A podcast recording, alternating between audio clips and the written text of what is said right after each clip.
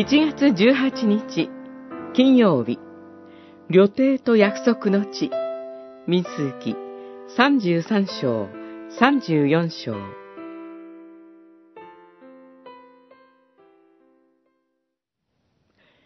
イスラエルの人々は、第一の月の15日に、ラメセスを出発した。すなわち、杉越の翌日、すべてのエジプト人の目の前を意気揚々と出て行った。エジプト人はその時、彼らの間で主の打たれたすべての遺語を葬っていた。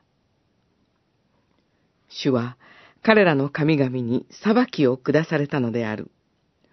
三十三章、三節、四節。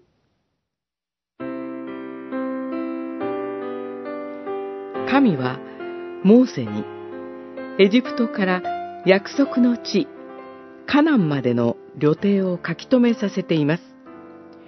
40年にわたるアレノの放浪では実に多くの場所に宿営しました。宿営地の記録を見ると様々な出来事を思い起こします。神の恵みと救いもあれば、民の不信仰や弱さを思い返す場所もあります。神の民の旅程の記録を見ていると、自分の人生を振り返るような思いがします。私たちは、その途上では、目の前にある困難で精一杯で、先のことなど考える余裕がないかもしれません。困難を乗り越えると安心してしまい、振り返ることも少ないかもしれません。アレノの旅程の記録は、振り返って、目指してきたところを思い出すことの大切さを教えています。思い返せば、神と共なる人生の旅は、意気揚々とエジプトを出てきたところから始まりました。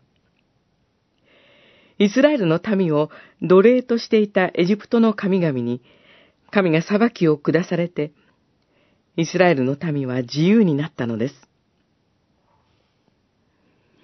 私たちも自らの信仰の旅路を振り返ります。